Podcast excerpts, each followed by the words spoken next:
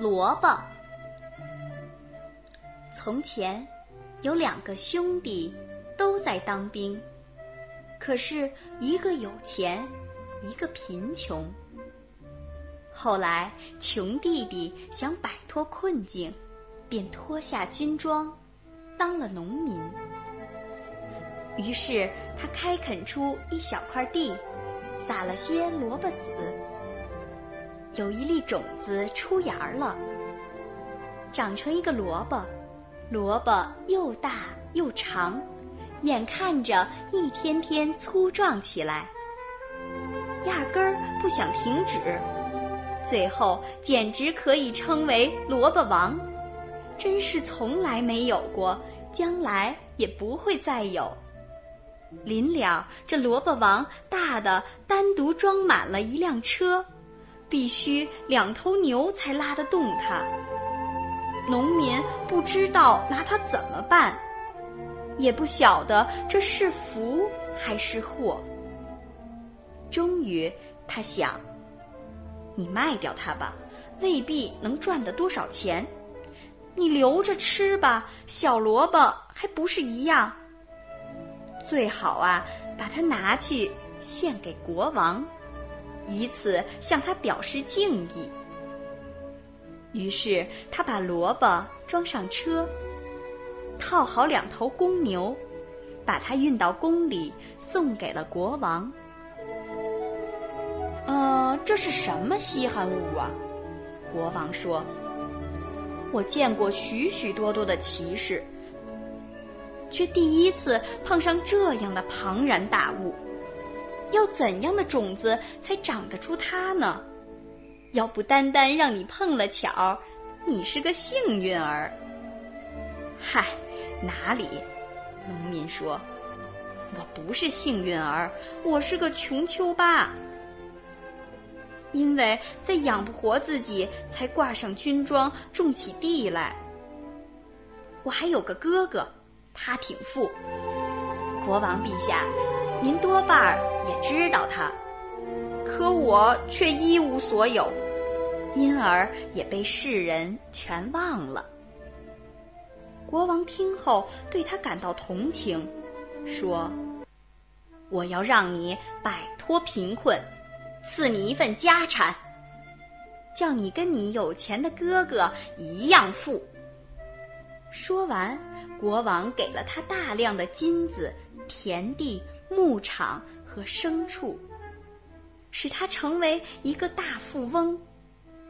他哥哥的财产简直没法和他相比。他哥哥听说弟弟仅用一个萝卜就这么多好处，很嫉妒他。想过来又想过去，看自己怎样也能交这样的好运。可他呢？想干得更聪明，拿了一些金子和骏马去献给国王，一心以为国王会回赠多得多的东西给自己。要知道，他弟弟用一个萝卜以换回那么多东西，他这些珍贵礼品自然什么都能得到啊。国王收下他的礼物。说：“真不知能回赠他什么比那个大萝卜更稀奇和更好的东西。”这一来，妇人不得不把弟弟的萝卜装上车，运回家去。到家后，他一肚子怒气和怨恨，不知向谁发泄，终于生出恶念，决定把弟弟害死。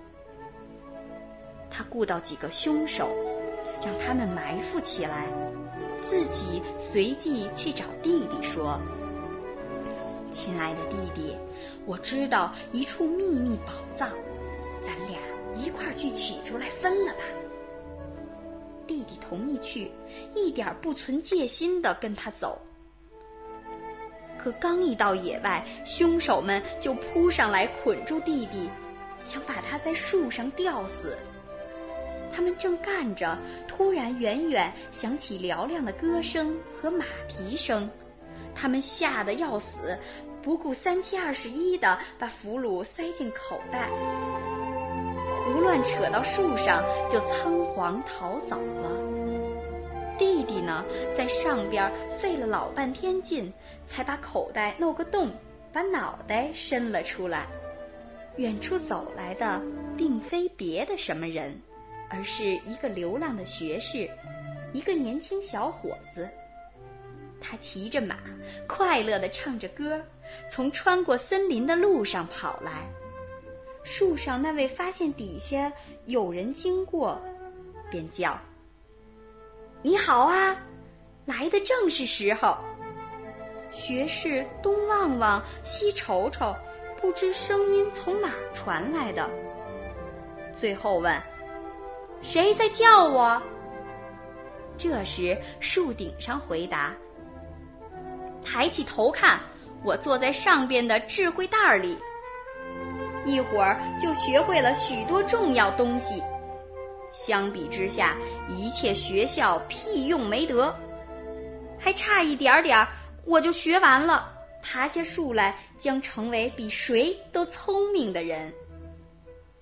我善观星宿和天象，能辨所有的风朝哪儿吹，知道海里沙有多少粒，还会治病，熟悉草木、飞鸟和石头的作用和效力。你要来里边坐一坐，定会感觉出这智慧袋里多么神奇美妙。听了这一通吹，学士惊讶地说：“感谢上帝，我正好来了，能让我也进袋里待一会儿吗？”上面那位口气像挺勉强的样子，要有报酬，并且说点好话。我自然可以让你进来待一会儿，不过你得再等一小时，我还有一点必须先学完呢。学生等了一会儿，感到时间太长了，恳求早些放他进去。他对知识的渴求实在太迫切，于是上面那位装出终于让步似的说。若要我从智慧之家中出来，你必须拽着绳子放下口袋，然后你才好进去。学士便把它放下来，解开口袋，救出了他，随即自己喊道：“哎，快拽我上去！”边喊边往口袋里钻。慢着，另一个说。这样不成。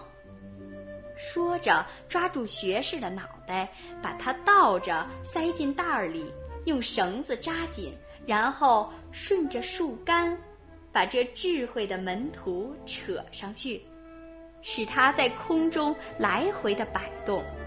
问他：“我亲近的伙伴，怎么样？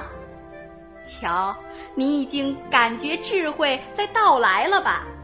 你体验到了有多美，你得静静的待着，直到终于变得聪明些。说完，农民便跨上了学士的马走了。可一小时后，他派人来放学士下了树。